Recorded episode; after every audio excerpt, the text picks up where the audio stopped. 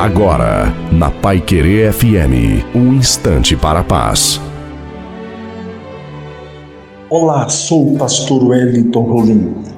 Cuidem para que ninguém se exclua da graça de Deus, nem alguma raiz de amargura brotando cause perturbação, contaminando a muitos. Hebreus 12, verso 15. A amargura é o resultado inevitável de armazenar a nossa ira torna-se uma raiz que contagia a nossa personalidade e contagia outras pessoas também. A amargura é um câncer espiritual que nos mata. É ainda pior que o câncer, pois é contagioso, infectando as pessoas mais próximas de nós. É pior que o Covid, pois além do corpo destrói a alma.